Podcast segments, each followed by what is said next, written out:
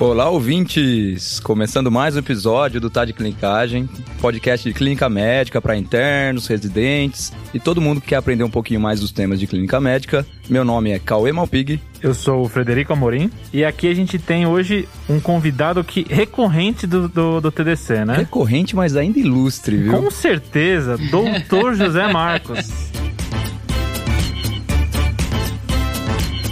Olá, meus queridos, olá ouvintes, olá a todos que acompanham o TDC. Tô aqui de volta, né, José Marcos da Neurologia, para tentar contribuir um pouquinho a mais aí no, no episódio para vocês todos. Já tava com saudade, hein?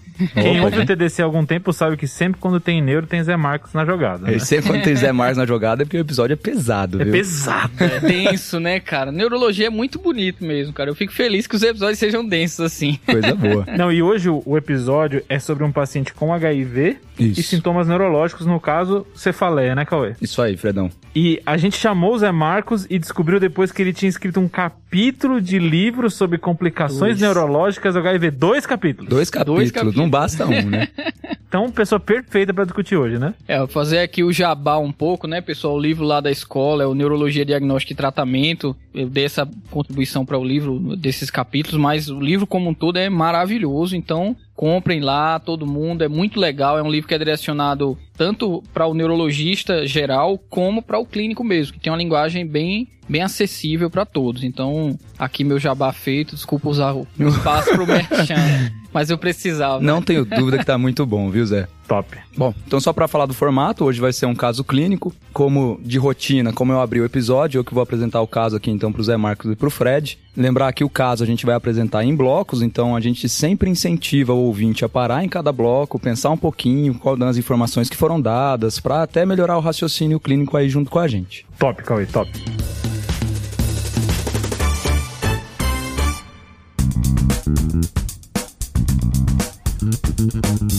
Mas Fredão, antes da gente começar o episódio, vamos voltar aqui com nossa parceria essa semana com o Artbook, né? É, cara, e assim, a gente tá chegando no final do ano, o pessoal já tá se formando, começa assim, puta, vou receber meu CRM, estudar pra prova de residência, mas tem que começar a dar plantão, né? E aí que vem o frio da barriga, né, Fred? No plantão a gente sempre precisa parar, pesquisar método diagnóstico, tratamento, doses, medicações, e a gente sabe que no Whitebook tem tudo isso, né? Cara, salva muito no plantão ter uma referência dessa, né? Com certeza. E por isso que vem aí a Mad Friday 2021. A melhor oportunidade para se tornar premium no Notebook com uma proposta que não vai dar para resistir. É, não dá pra perder mesmo, né? A Mad Friday 2021 vai ocorrer dia 24 a 29 de novembro. É só acessar agora mesmo madfriday.com.br, se inscreve lá para receber todas as novidades. E aí já coloca o Whitebook aí na listinha de compra pra Black Friday, né? Isso aí, já tá na minha lista. Top.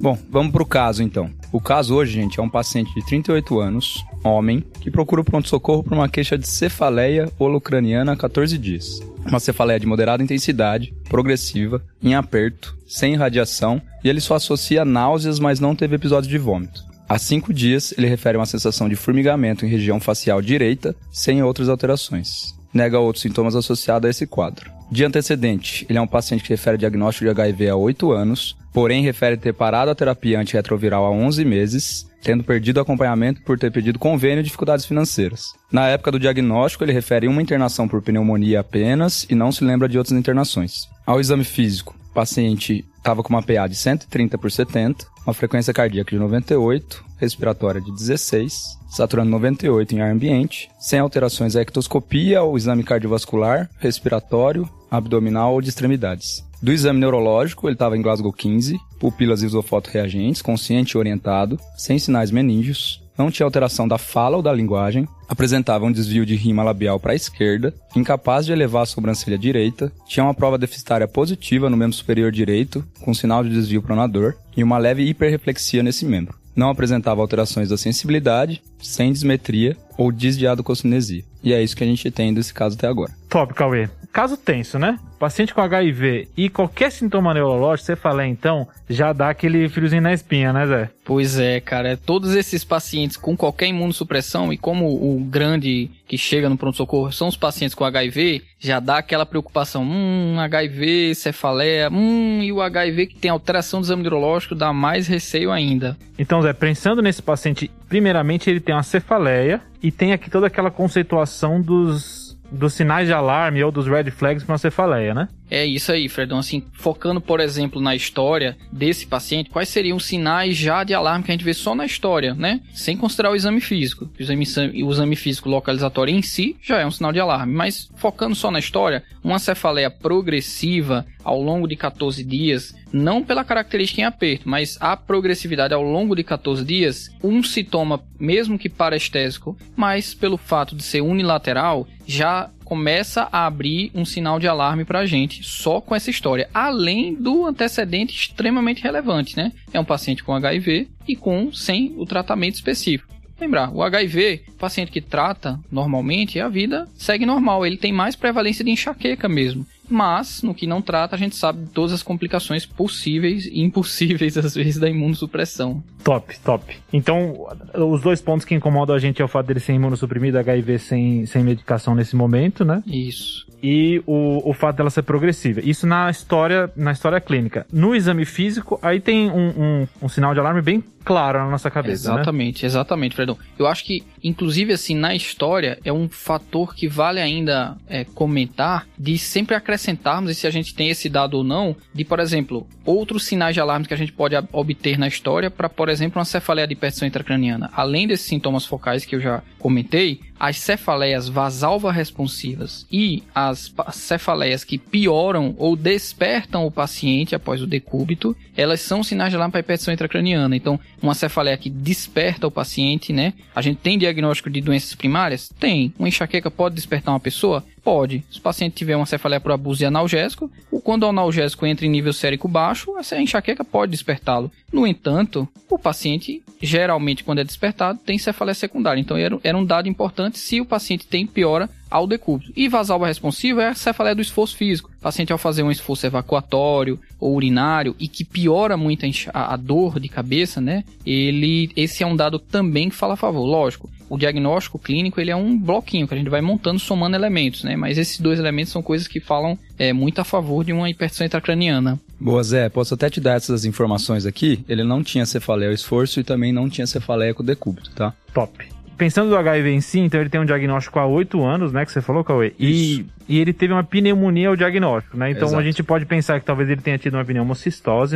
ao diagnóstico. Então o diagnóstico de AIDS inicial a gente não sabe, né? Uhum. Mas tem essa suspeita e ele há 11 meses sem a medicação, a gente pode considerar que o CD4 dele é com certeza menor que 200, provavelmente menor que 100 ou 50. Isso a gente não vai ter como saber agora, mas é algo que vai ficar na nossa cabeça, né, Zé? Exatamente. Esse tempo todo já dá um grau de imunossupressão razoável. E aí, Seguindo para o exame físico, então os sinais vitais dele não assustam muito a gente, não tem nenhuma alteração respiratória, PA dele boa, frequência boa. O que chama atenção especificamente mesmo é o exame neurológico, né, Zé? Exatamente. E a gente tem uma clara alteração focal, né? Se fôssemos classificar esse paciente, né, sindromicamente, ele é um paciente com uma síndrome de uma cefaleia secundária e uma síndrome piramidal de déficit e liberação, né? Porque ele tem sinais de liberação piramidal porque ele tem o reflexo exaltado. E essa síndrome piramidal dele, você vê que é uma síndrome de predomínio braquifacial. Ou seja, provavelmente se o for, é uma lesão ou que está na coroa radiada mais acima, ou é uma lesão que pode estar tá mais na corticalidade, tendo em vista que pegou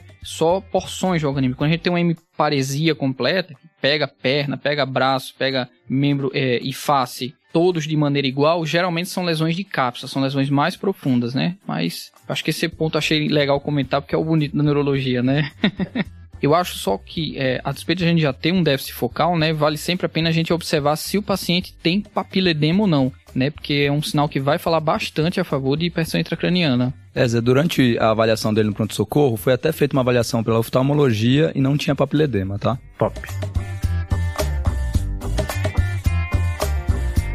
Fechou, Zé. Então a gente comentou um pouquinho da história e exame físico, mas agora a gente entra no grande mundo de HIV com sintomas neurológicos, né? A gente está diante de um paciente com cefaleia, um déficit focal, mas a gente pode só pensar primeiro em quais são as grandes síndromes neurológicas dentro do, do HIV e depois a gente fala especificamente do paciente. O que você acha? É uma boa ideia sempre essa divisão didática, né, Fredão? Que ajuda muito a gente a pensar diante desses casos de HIV, né? Fechou. Então acho que a primeira grande separação seria entre as meningoencefalites, então meningites barra meningoencefalites, e as que têm lesão focal, né? Exatamente, exatamente. Então são grupos de doenças diferentes, são apresentações que várias vezes são diferentes também, e que eu vou fazer exames diferentes para cada uma, né? Exatamente, Fredão. Então, começando com as meningoencefalites, a gente tem as principais aqui: cripto, tuberculose e neurosífilis, certo? Certo. Inclusive, assim, vale a pena citar que as meningites comuns também ocorrem, às vezes de maneira típica. Então, bacteriana e virais podem acontecer no HIV também de maneira atípica.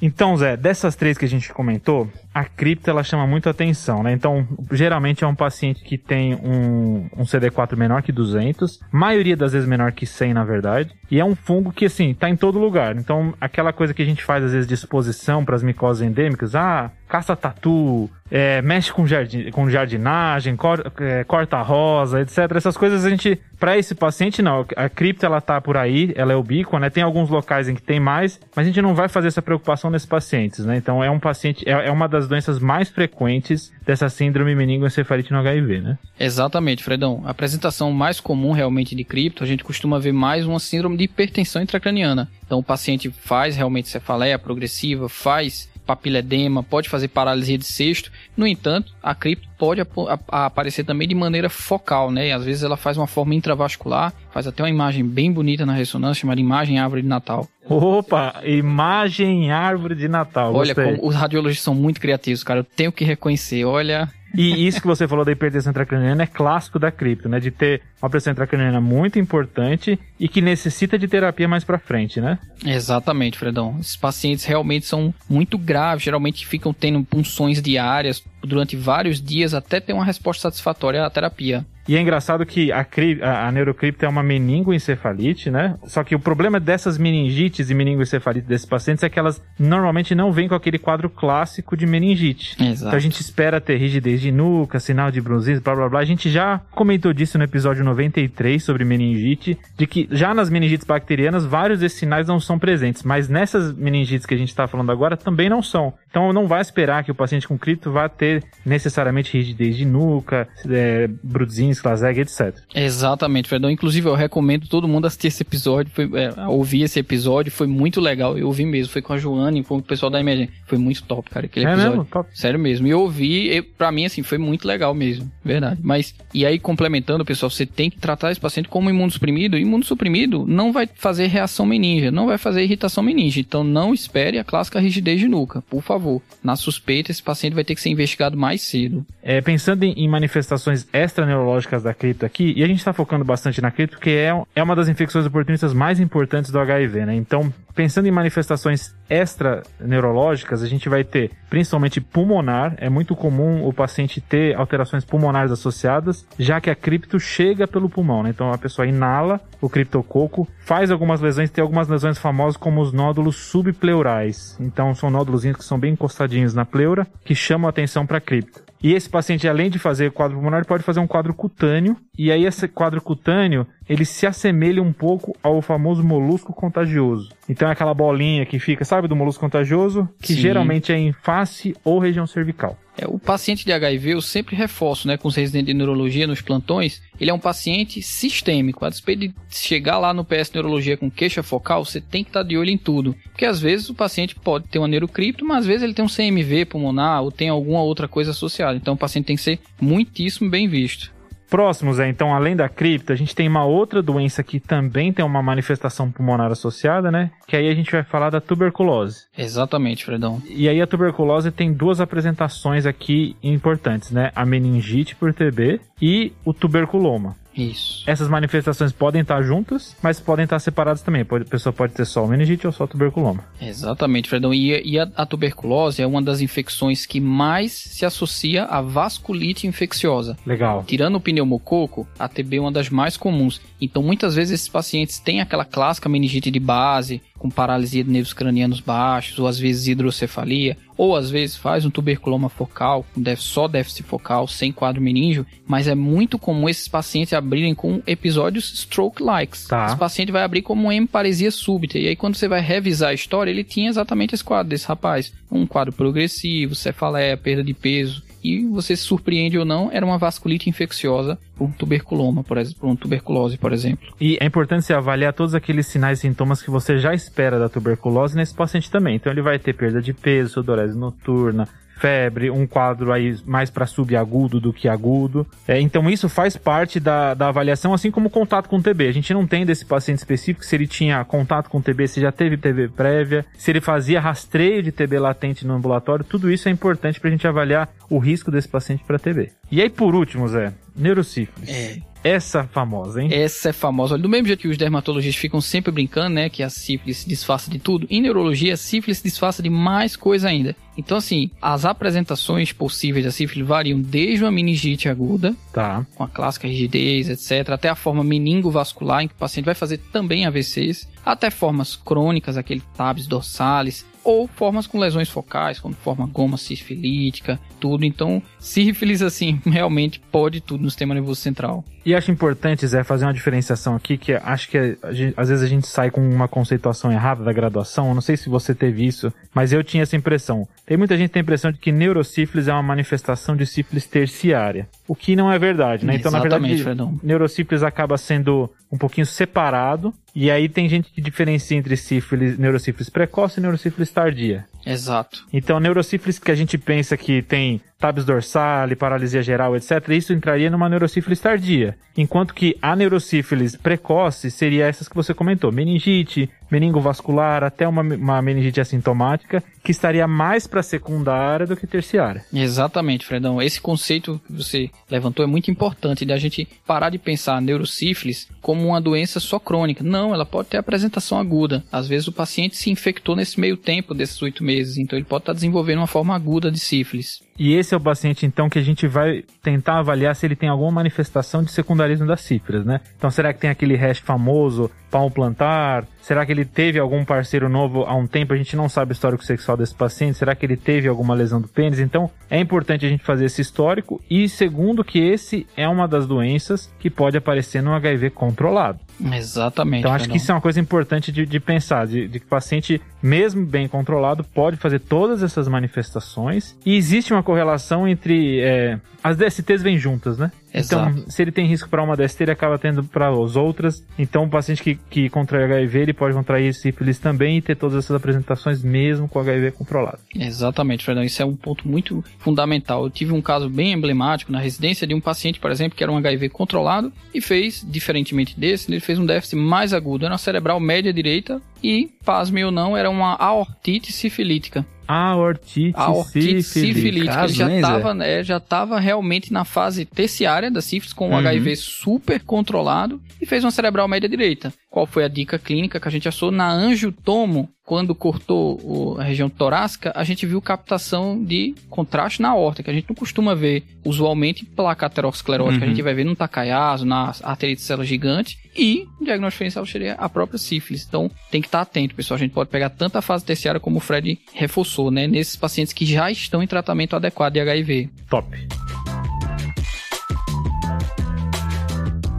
Fredão, ainda na- nos pontos da- das meningites, meningoencefalites, a despeito de não terem a apresentação tão comum como meningite e meningoencefalite, vale a pena citar dois vírus importantes no HIV, né? O CMV e o herpes. O CMV mais no HIV, a gente sempre lembra daquela clássica meningo-radiculite ascendente, né? Que o paciente vai fazendo uma paraparesia progressiva, disfunção esficteriana. O herpes pode acontecer também na forma de radiculopatia, fazendo uma chamada síndrome de Ellsberg, pode fazer uma, uma síndrome de cone e de raiz, né? Mas eles também podem se apresentar na formas encefalites difusas ou um quadro meningoencefalítico, né, que a gente tem envolvimento tanto da meninge como sinais focais, que parece ser o caso do nosso paciente. Zé, então você comentou já de pelo menos duas infecções que podem causar AVC em paciente com HIV. Então você falou de TB e falou de sífilis. E a gente ainda tem zoster, aí a vasculopatia de zoster, como um ter- uma terceira infecção que pode causar AVC em HIV. A gente já comentou um pouquinho de AVC em jovem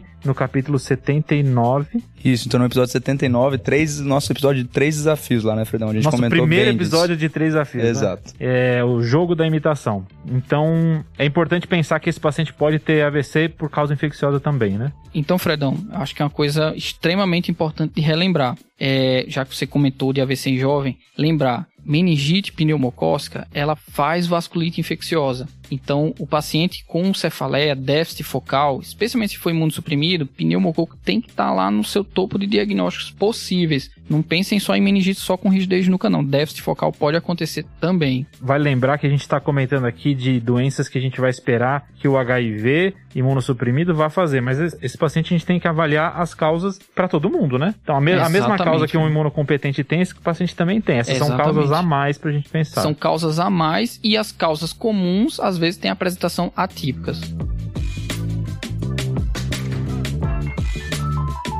Fechou, Zé. Agora que a gente falou das meningites barra encefalites, a gente entra para um outro mundo, que é o mundo das lesões focais barra massa intracraniana, né? É- é- fica- Nossa, esse aí é um mundo gigante, cara. Meu Deus do céu. A gente fica muito restrito a poucos diagnósticos, mas olha, cabe muita coisa nesse diagnóstico. É, vale lembrar que a gente faz essa divisão geral, mas as meningoencefalites, como a gente falou, podem fazer lesão focal, podem fazer massa intracraniana, mas a gente faz essa divisão para pensar na apresentação comum de cada uma delas, né? Exatamente, Fredão. Fica uma forma mais fácil de você até interpretar os exames complementares que você solicita depois. Top. Então, pensando nas lesões focais, acho que a principal que chama atenção aqui pra gente é a neurotóxico, né? Exato. Então, o paciente HIV imunossuprimido que venha com um quadro neurológico com lesão focal, tóxico tem que entrar como primeira hipótese aí e ser abordado empiricamente se necessário, né? Exatamente. Tanto que a maior parte das abordagens, né, e que é o correto mesmo, é tratar o mais comum. Paciente que tem um HIV com uma e não tratado com uma lesão focal, primeiro tratamento empírico vai ser realmente para tóxico. A gente não vai fazer biópsias em todos. E é importante pensar que no Brasil a gente tem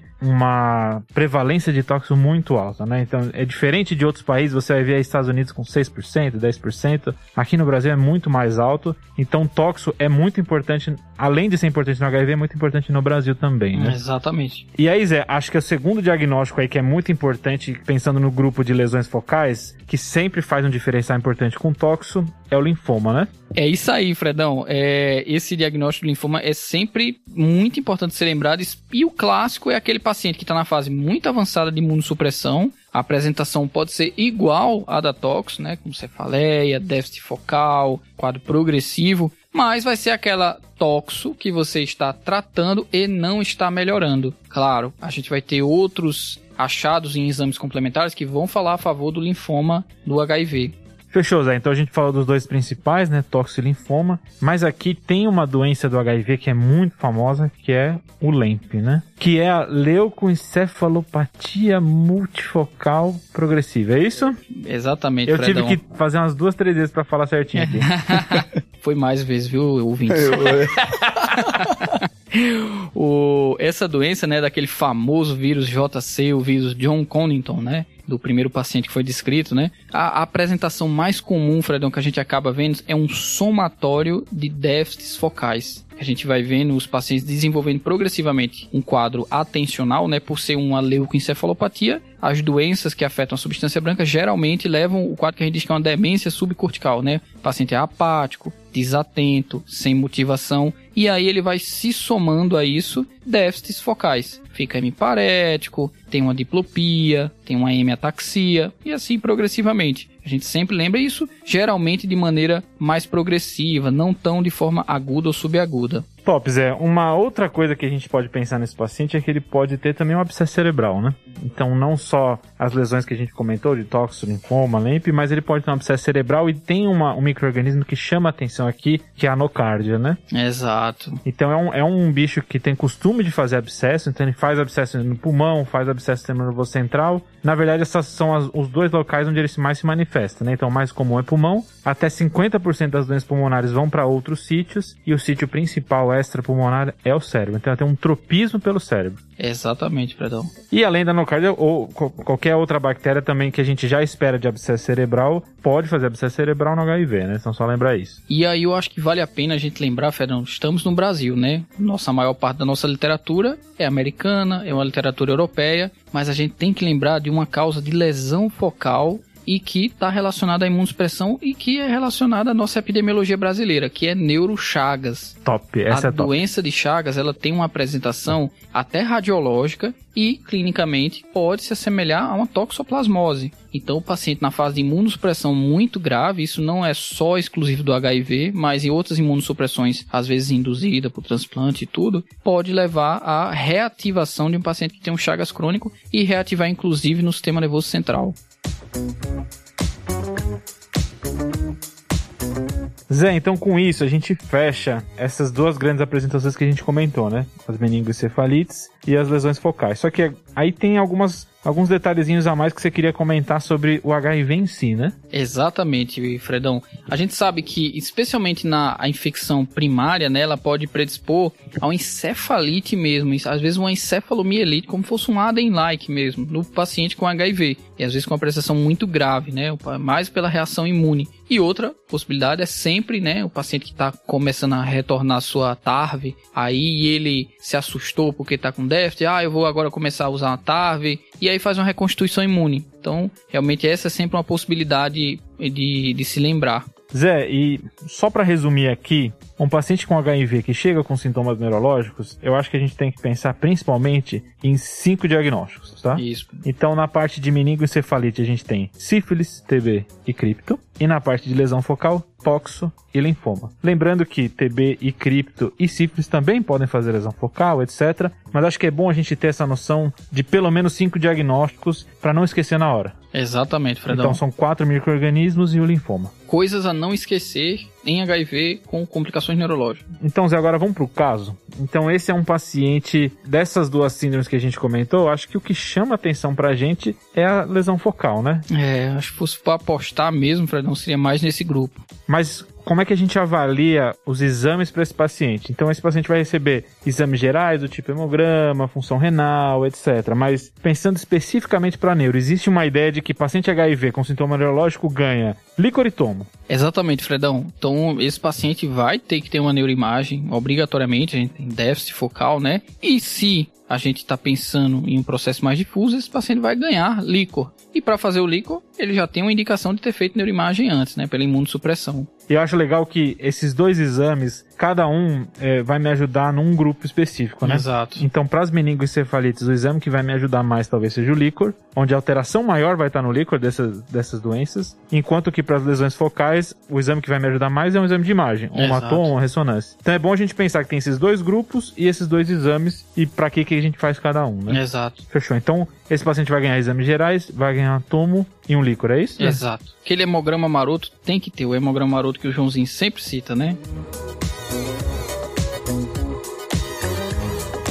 E aí, Cauê, o que é que a gente tem aí desse paciente? Bom, então vamos lá, gente. Discussão muito boa, mas vamos para a parte que importa aqui, né? Os exames. O paciente, então, de exames laboratoriais que pediram, o paciente veio com uma HB de 10.7, leuco de 4.700, sem desvios, linfócitos de 89 células, não porcentagem, plaquetas de 170 mil, função renal normal, sódio de 136, potássio de 4.5, sem atuações com coagulograma, tinham pedido sorologias para toxoplasmose, que veio com IgG e IgM negativos, sorologias para hepatite B e C negativas, e a gente não tinha outros exames laboratoriais no momento. Pediram antes então do líquor uma TC de crânio com contraste, que apresentou uma lesão hipodensa na região frontoparietal esquerda, de por volta de 2 por 3 centímetros, com realce anelar pelo contraste e um edema perilesional, sem sinais de hipertensão intracraniana. Foi realizado o líquor, a punção foi lombar, líquor límpido, incolor, com uma pressão de abertura de 15 e de fechamento de 12. Tinha quatro células, sem diferencial, duas hemácias, 72 proteínas, lactato de 24, glicose de 115 e acérica de 145. GRAM ausente, pesquisa de fungos negativa, bar negativo, culturas negativas, cripto, China e látex negativos e gene expert negativo. Também foi solicitado para esse paciente ainda na avaliação uma ressonância de crânio, que veio com uma lesão em região frontoparietal esquerda, de 2 por 3 centímetros, com realce anelar ao contraste, com restrição à difusão. Além disso, evidenciado outras lesões menores, de no máximo de 1 centímetro, bilateralmente, com realce ao contraste. E é isso. Top. Bom, Zé, ele deu um monte de coisa. A gente esqueceu de falar das sorologias, né? Do que pedir, ele É. já mandou pra gente, do que pedir no Licor. Mas assim, começando a, a falar dos exames, o que chama muito a atenção nos exames gerais dele é a linfopenia, né? Mas é algo que a gente já tava esperando por causa desse HIV mal controlado. Exato. Então, Bem a- pronunciada, né? Exato, então assim, o nível de CD4 dele, aí a gente vai pensar que é muito baixo. A gente não vai tentar excluir nenhuma doença pensando no CD4. Exato. A gente pode considerar que ele pode ter qualquer uma das doenças oportunistas que a gente já comentou. Aí a gente, as sorologias, ele fez três sorologias aqui, né? Hepatite B e C, Isso. que pra gente nesse momento não vai afetar muito, a gente não vai pensar nada relacionado, mas a sorologia do tóxico entra aqui e aí sempre fica aquela ideia, não sei se vocês têm essa impressão de que, pô, o paciente imunossuprimido, confio na sorologia ou não. Só que é engraçado que na toxo, na neurotox especificamente, a chance de ter um IgG positivo é muito alta, mesmo no paciente imunossuprimido. Isso não é algo que vem fácil para a cabeça. A gente sempre imagina que o paciente imunossuprimido vai ter. As sorologias podem estar falsamente negativas, etc. Então, assim, no caso do HIV, só para ter uma ideia, é, o IgG para toxo, ele tá positivo aí em 90 a 95% dos pacientes com neurotóxico, isso vai incluir os pacientes com HIV. IgM não vai ajudar a gente nessa história, mas um paciente que tenha negativo não exclui neurotóxico, então eu não vou excluir o diagnóstico por isso, mas eu vou começar a pensar em outros diagnósticos quando isso acontece, tá? Exatamente. Isso vai ajudar. esse- esses exames vão ajudar muito no nosso raciocínio por esse ponto. Mas é, faltou uma sorologia aí, né? É, então eu senti falta do VDRL, né? Apesar da imagem não ser tão sugestiva, acho que um VD nunca faz mal, porque a gente pode ter co-infecções acontecendo ao mesmo tempo. É, isso vale muito pro paciente imunossuprimido, né? Ter Exato. co-infecções. Beleza, gente. O VDRL, tanto o, o sérico dele quanto no líquor estavam negativos, tá? Fechou, Cauê. Então, sífilis acho que não é um pensamento pra gente agora mesmo, e com esse negativo aí fica menos ainda. Lembrando que a gente, as, as, as alterações da HIV, a neurosífilis vai ter um teste treponêmico positivo quase que sempre, e um teste não treponêmico, se for as, as a neurosífilis precoce, quase que sempre também positivo, o VDRL ou o RPR. E no líquor especificamente, a sensibilidade não é tão alta assim. Eu posso ter uma neurosífilis com VDRL negativo no líquor, mas sérico é para vir positivo. Mas aí, saindo dos exames séricos, ô, ô, ô Zé, a gente vai para a imagem. E aí eu vi que esse paciente fez uma toma inicialmente e depois fez uma ressonância. E aí? Então, já chama a atenção, né, na tomografia que ele tem uma lesão focal com esse realce anelar, né? Aquele coisa que vem automaticamente. A despeito da sorologia negativa, você, poxa, realce anelar, para mim é igual a toxo, temos que ter cuidado. No geral, a, o paciente chega tão imunossuprimido que o paciente, mesmo com toxo clássica, ele não tem realce anelar. Então, esse realce anelar, a despeito de muito específico, é pouco sensível para nossos doentes. Top. E aí vale a pena também falar desse ponto da toma e da ressonância. A ressonância vai trazer muito mais detalhes. A gente vai conseguir avaliar em mais sequência se tem ou não restrição à difusão, que vai falar a favor de patologias outras. E a ressonância vai avaliar de maneira mais anatômica, por exemplo, lesões do tronco cerebral, que muitas vezes não são vistas na tomografia. Então, para esse paciente, chamou muito a atenção o fato da ressonância mostrar que tem lesões que restringem a difusão. O que é, que é isso, restringir a difusão? Né?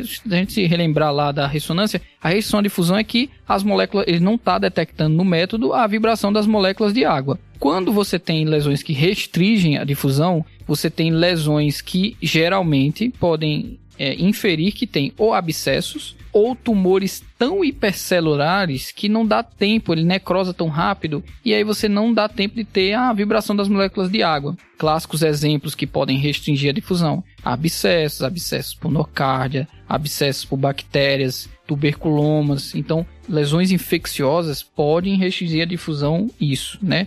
Quando temos o contrário, por exemplo, a facilitação à difusão, geralmente a gente tem lesões hipervascularizadas, ou seja, que tem alto fluxo, que geralmente não, a gente não vai acabar não vendo como complicações de HIV. Zé, eu não sabia desse diferencial todo só usando essa informação da ressonância. Achei muito top essa discussão. Mas agora a gente vai para a terceira etapa, né? Que é o líquor. A gente falou dos exames séricos, falou da imagem, agora o líquor. E o líquor dele bem inocente, né? É um líquido que não Quatro chama tanta células. atenção, né? Realmente. Uma glicose ok, uma proteína ok. Lactato talvez discretamente aumentado. Bem pouquinho, né? Bem pouquinho, né? Para o nosso padrão que a gente usa lá no Hospital São Paulo de 20, né? No entanto, eu acho que vale a pena trazer um detalhe, né? Importante. Na análise do líquor de pacientes muito leucopênicos, tenha cuidado. Porque às vezes a celularidade licórica também vai vir baixa. E aí você vai pensar em talvez neuroinfecções, por exemplo, infecções bacterianas ou tuberculose a partir dos dados bioquímicos. Como no episódio do TDC foi muito bem falado de líquor, né? Episódio 20, né, Zé? Exatamente, Fredão. E aí vale a pena lembrar que o lactato é um dos parâmetros mais importantes para infecções bacterianas e o consumo de glicose também. Então tenham cuidado. Se esses pacientes estão muito leucopênicos,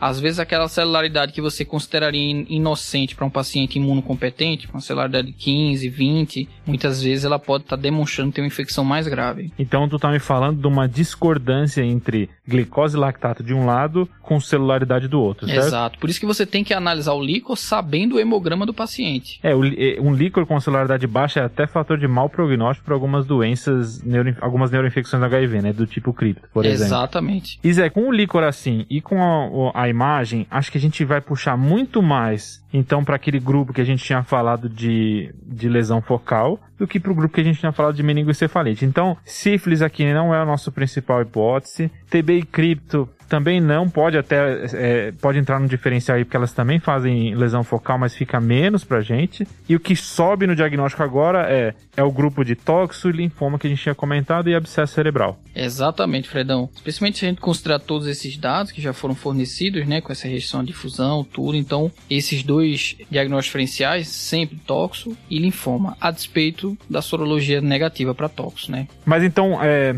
apesar disso, o líquido, como é um líquido nobre, a gente acaba pedindo todo o máximo de investigação microbiológica que a gente consegue, né? Exato. No caso do líquido desse paciente, o que, que foi solicitado e por quê, né? Então, pensando em sífilis, o Cauê já tinha falado pra gente que o VDRL no líquido já tinha vindo negativo, a gente já comentou um pouquinho disso. TB, a TB, a meningo TB é um diagnóstico muito difícil, onde geralmente eu vou pedir três exames: cultura para micobacterium, pesquisa de BAR no líquor e o teste rápido molecular para TB, que nesse caso foi o GeneXpert que o Cauê falou. O problema é que sensibilidade de BAR no líquor é muito baixa.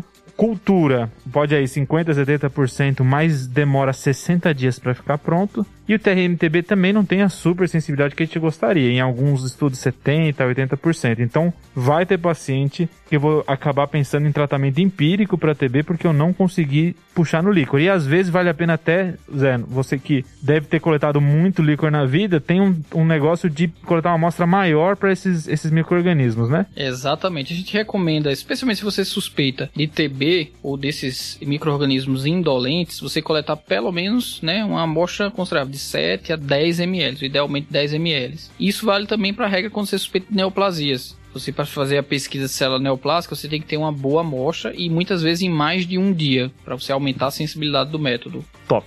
E aqui a gente falou então de TB, aí o seguinte que o Cauê comentou foi cripto, né? Então a gente aqui tem dois testes feitos para cripto, que é a tinta da China, ou Nankin, é, ou se você for ver em inglês, é tinta da Índia, né? Indian Ink, que na verdade é, um, é, um, é como se fosse um GRAM para ver especificamente cripto. Você cora na hora e você consegue ver umas bolinhas que é do cripto. Geralmente o que, que a gente pesquisa para cripto? Então geralmente a gente faz cultura, como tudo, né? Então aqui vai entrar cultura para fungo. Segundo, pesquisa do antígeno. O Cauê falou do látex. Existem outros exames de pesquisa de antígeno e talvez um pouquinho melhores como o lateral flow, né? O LFA, que é como se fosse um teste rápido para cripto, que talvez tenha uma sensibilidade até maior do que o látex e os outros exames. E a tinta da China. Então a gente tem dois exames com uma sensibilidade mais ou menos, até que boas, mas não tão boas. A gente poderia fazer um teste rápido, mas para esse paciente com essa pressão no líquor baixinha, com o quadro clínico não é uma suspeita agora, mas se fosse uma suspeita, poderia tentar fazer outros exames Exato. e esperar a cultura, né? Para aumentar a sensibilidade é sempre importante levar em consideração esse quadro clínico, né? Foi feito também GRAM, né? Então, se fosse aí uma bactéria, uma, uma meningite bacteriana que fez uma, um, com uma celularidade um pouquinho mais baixa, aquele conceito que a gente comentou,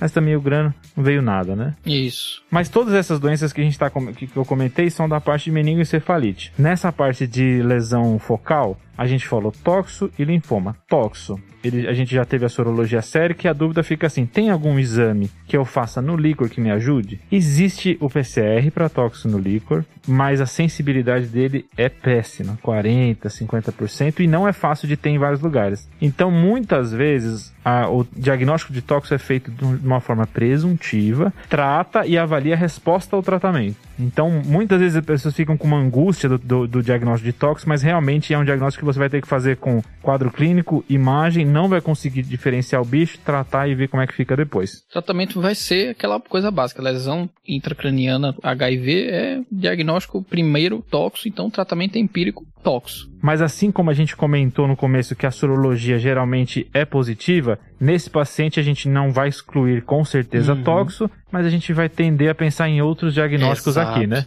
E aí entra o segundo diagnóstico que a gente estava falando, que é o linfoma. Exato. E aí entra essa importância, né? Claro, como o Fredão falou, a gente pode estar diante de um paciente, seja aqueles 3% das sorologias que é negativa e é tóxico. Mas na suspeita de linfoma, especialmente se o linfoma já tiver envolvimento meníngeo, que é quando a gente costuma ver uma celularidade licórica mais aumentada, o exame de imunofenotipagem celular dos, do, das células do líquor, ele entra aí como um, um, exame muito importante, porque ele vai avaliar a clonalidade das células. Se a gente tem um, umas células que são mais a favor de uma neoplasia ou não. Então, esse é um exame que eu acrescentaria, talvez, nesse caso. E aí é interessante que não só a imunofenotipagem do líquor nos ajuda, como PCR para Epstein-Barr, então para EBV, também sugere um diagnóstico de linfoma de sistema nervoso central, né? Exato. Então são dois exames que faltaram agora que talvez a gente incluísse numa próxima coleta para fechar esse diagnóstico. Exato, Fredão. Então daqueles cinco diagnósticos que a gente comentou no começo, a gente pesquisou sífilis e não veio nada. A gente pesquisou TB, que não são perfeitos, mas por enquanto não veio nada. A gente pesquisou cripto e não veio nada. Essas três não eram nossas hipóteses principais. Toxo, a gente ainda tem dúvida, mas está mais para menos. E linfoma, que é o que talvez esteja aí chamando a nossa atenção. Pois é. Então, Zé, qual seria o nosso próximo passo? Então você comentou de imunofeno e EBV no líquor. Então talvez esse, esse, fosse o nosso próximo exame diagnóstico, né? E conduta, a gente faz alguma conduta agora específica? O que, que você acha? Então, Fredão, é aquela coisa que eu já tinha até comentado um pouco antes, né? Paciente com lesão focal e HIV, o que é que a gente faz? Até por disponibilidade. A gente sabe da nossa realidade que muitos de nós trabalhamos no SUS e a gente, muitas vezes, os exames não estão tão fáceis. Então, um paciente com HIV, lesão focal, mesmo em hospitais privados, ele vai ser tratado empiricamente com toxoplasmose, a despeito da sorologia negativa, reforçando esse ponto. É, acho que aqui a sorologia negativa faz a gente investigar mais outros pontos. Exato. Mas não é para impedir a gente de começar um tratamento empírico, né? E aí a gente sempre tem que praticar aquela boa medicina, que é confiar desconfiando de si próprio. Como é que a gente faz? A gente tem que tomar uma atitude e estar tá preparado para a resposta negativa e positiva. É um paciente que respondeu 100% ao seu tratamento empírico tóxico, ótimo, tratou tóxico, ele melhorou e era uma tóxico. Mas a gente tem que estar tá preparado para a resposta negativa. Aí eu acho que entra muito o plano terapêutico, do que a gente faria logo em seguida. Perfeito. Então, vamos traçar o nosso plano agora para esse paciente? Então, a gente, no mesmo momento, a gente pode fazer a coleta de EBV e imunofeno no líquor pensando em linfoma. Ao mesmo tempo, a gente inicia um tratamento empírico para tóxicos. Qual que é a nossa programação próxima?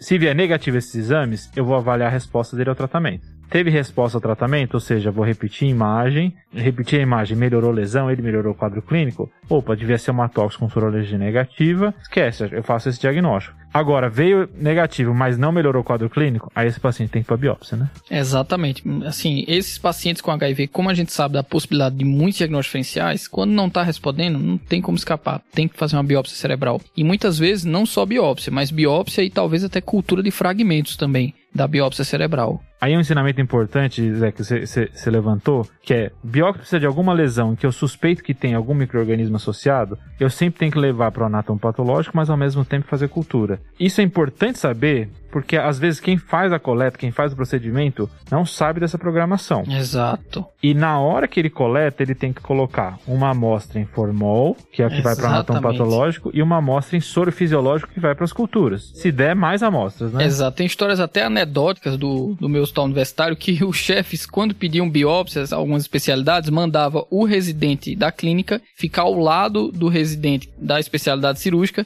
para, na hora que fosse biopsiar, por favor, a cultura, por favor, a cultura, por favor, cultura, porque o automático é, depois de uma biópsia, o e a amostra ir direto lá pro formol. Então, inúmeras vezes a gente pedia biópsia com cultura e ia pro formol, até que esse chefe mudou a conduta no nosso hospital universitário. Zé, isso mostra, assim, um, às vezes até uma, uma falta de comunicação, até uma falta de, de entrosamento de equipes, porque a equipe que está fazendo o procedimento não tem como adivinhar isso, então isso tem que ser bem comunicado a ela. E como geralmente é um, um material nobre, repetir o procedimento muitas vezes é inviável. Às vezes, assim, um infonodo já é nobre o suficiente, não é para repetir. Agora, uma imagem cerebral, aí não tem conversa, né? Não dá para repetir nunca mais. Exatamente. Então, esse é o paciente que tem que ficar muito de olho e deixar bem anotadinho que tem que fazer cultura e fazer anatomia patológica. Então, Cauê, e aí?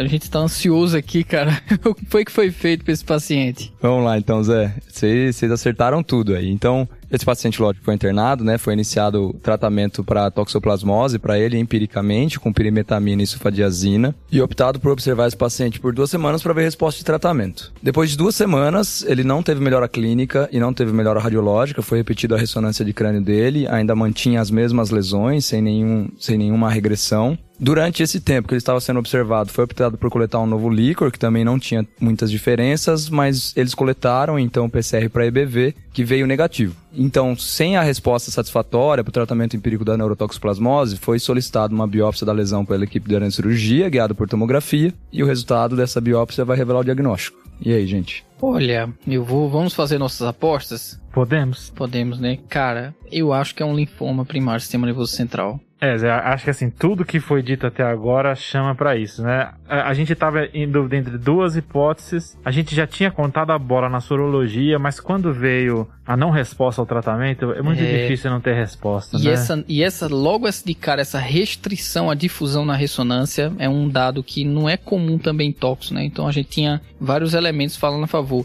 E lembrar, né, pô, o cara tinha um linfócito de 89, imagina o CD4 desse cara. É, é acho que a, a hipótese de linfoma aqui tá bem. tá gritante. É. E esse é o. Esse é o caminhozinho, né? Eu, eu vejo uma massa, não sei se é tóxico ou linfoma. Esse é o clássico de um, HIV, um, um neuro HIV com, com lesão focal. Não sei se é tóxico ou linfoma, trato tóxico, não melhorou com tóxico, deve ser linfoma, vou pra biópsia. Acho que esse é o, o beabá do, do neuro, da neuroinfecção no HIV, né? Então, Cauê, acho que os dois concordarem em ser um linfoma, talvez você surpreenda a gente aí com outra coisa.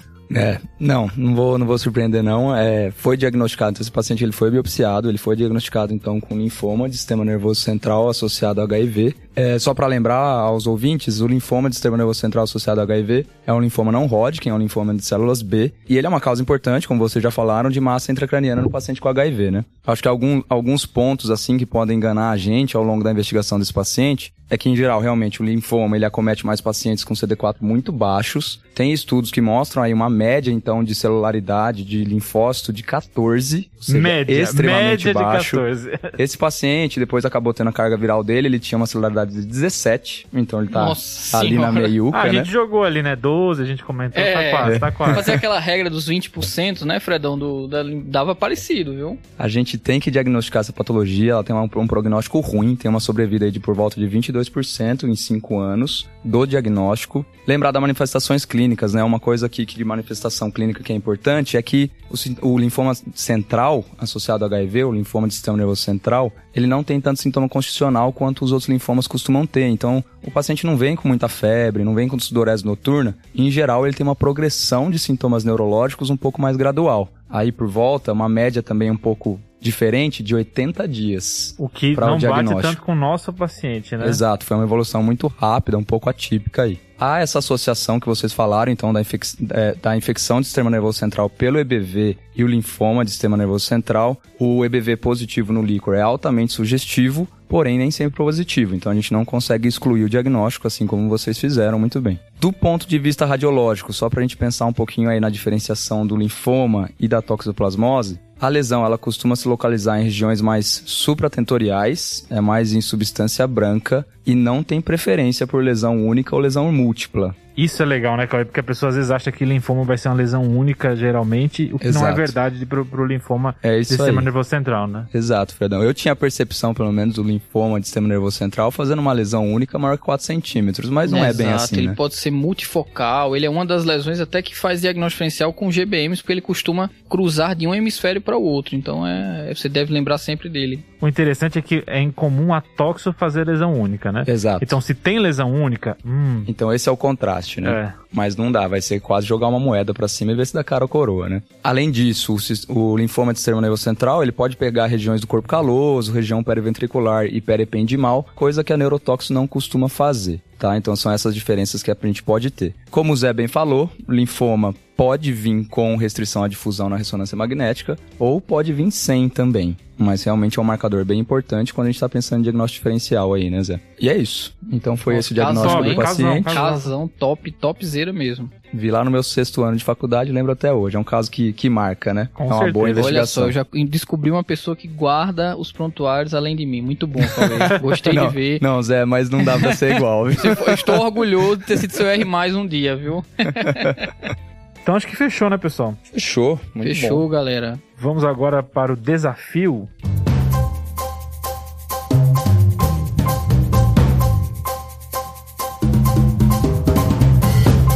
O desafio da semana passada foi o Iago que respondeu, né? Iagão, e aí? Então, pessoal, a resposta do desafio da semana passada. Só lembrando, né, como era a pergunta, era um paciente sexo masculino de 25 anos que vinha com um histórico importante de crise vasoclusiva nos últimos dois meses, inclusive com necessidade de internação, e que ele chegou para você contando que ah, na última semana tinha ficado bem, sem necessidade em muito tempo de uso de, de medicações, e nas últimas 24 horas ele evoluiu com dor abdominal, náusea, diarreia, sintomas gripais, taquicardia, agitação e tremores. E aí, a pergunta era qual a hipótese diagnóstica. Então, pessoal, nesse contexto, paciente com anemia falciforme, com crise vasoclusivas de repetição, lembrar da síndrome de abstinência pelo uso de opioides, né? Aí que foi a, a dica dele, passou uma semana bem e parou os medicamentos. Então ele vinha tomando uma dose provavelmente considerável de opioide, passou uma semana bem, tirou o opioide e aí ele desenvolveu essa abstinência. Então tem critérios, né, para essa síndrome de abstinência, a opioide e inclui as, a história clínica, né, de parar de usar os opioides depois de um uso prolongado ou de um uso pesado, ou quando você usa um antagonista do opioide. E aí tem que ter a clínica, né? Teria que ter pelo menos três desses sintomas, um humor disfórico, náuseas, vômitos, sintomas gripais como lacrimejamento ou rinorreia. É, você pode ter também suor exacerbado, midríase, a própria diarreia, né, febre, insônia, entre outros. Então era isso, pessoal. Síndrome de abstinência por uso prolongado de opioides no paciente com anemia falciforme. Boa! E quem acertou o desafio foi o Juliano Coelho. Ele é interno do 12º semestre da UNB. Brilhou na resposta. Um grande salve pra você, Juliano. Hallå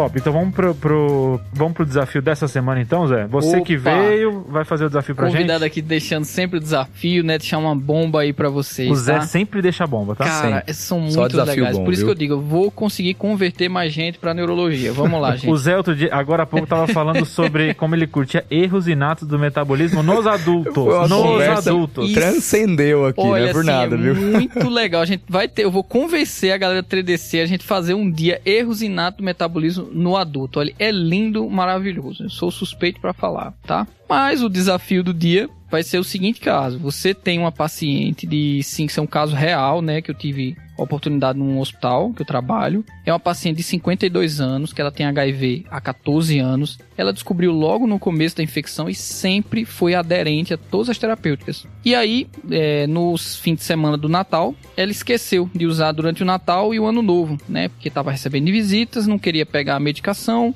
E aí ficou uma semana sem usar, voltou a usar uma semana depois. E ela começou um quadro confusional, progressivo, febril, começou uma emparesia progressiva, foi internada, obviamente, e na imagem da ressonância veio uma alteração de sinal em toda substância branca no T2, como se fosse uma leucoencefalopatia e realce nos espaços perivasculares. E aí, o que é que é isso? Meu Deus. É, nem, nem vou comentar. Nossa, esse caso é bonito. Eu sou suspeito em falar, é bonito. Top, Zé, top. Vamos ver Beleza, se alguém Zé. vai acertar. Top.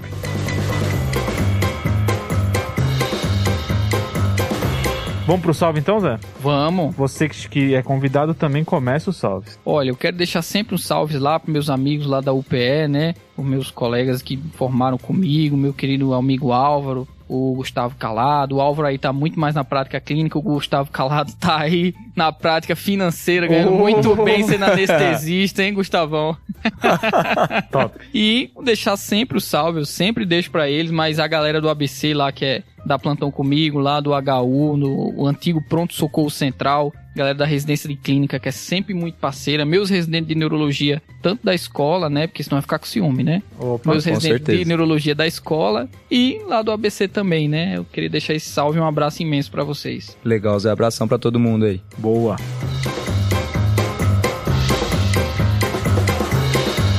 E o meu salve hoje vai para Melissa Nadal. Ela é, falou aqui com a gente, ela é gaúcha, estudante de medicina do sexto semestre lá da UBRA, em Canoas, Rio Grande do Sul. Mandou pra gente um- uma história super bonita envolvendo o TDC. Cara, essa história é muito boa. muito legal. Muito a gente legal essa história. Não vamos falar muito sobre a história aqui, mas a gente queria deixar um salve especial aí então pra Melissa, viu, Melissa? Melissa, a gente gostou muito dessa história. Um salve. Um salve.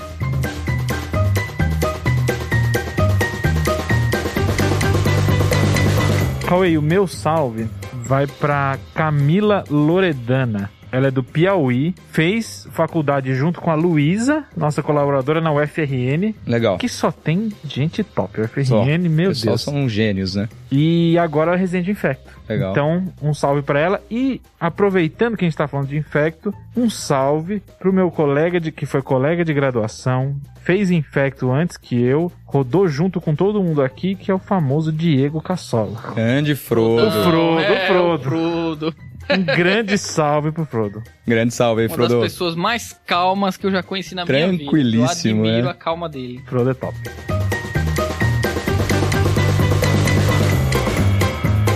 Lembrar os ouvintes de seguir a gente, então, aí na, nas redes sociais, lá no Instagram, arroba tá de clinicagem, no Twitter também, arroba tá de clinicagem. Não esquecer que agora a gente tem vídeos no YouTube para vocês seguirem lá, então tem que se inscrever e sempre lembrar todos os vídeos semanais. E o mais importante, né, Cauê? Pode falar, Fred. O mais top, o site. O site, O gente. site tá muito top. Todo o nosso conteúdo tá lá, lá tá fácil de procurar. Se vocês tiverem alguma dúvida, tá querendo procurar aquele post do TDC, é só jogar no mecanismo de busca do site, não esqueça. Top. Foi isso então, né, pessoal? Pô, valeu, Zé. Topzão demais, viu, hein? Mais uma participação aqui, saio extremamente satisfeito com o convite e já me convido para os próximos episódios neurológicos. Não, tá? se tem Pô, neurologia, mas- tem Zé Marcos. Não tenha dúvida, Zé. Beleza, gente. Fechou então, pessoal. Fechou, Fechou. galera. Fechou. Valeu, valeu, valeu, valeu, valeu, valeu, um valeu, abraço.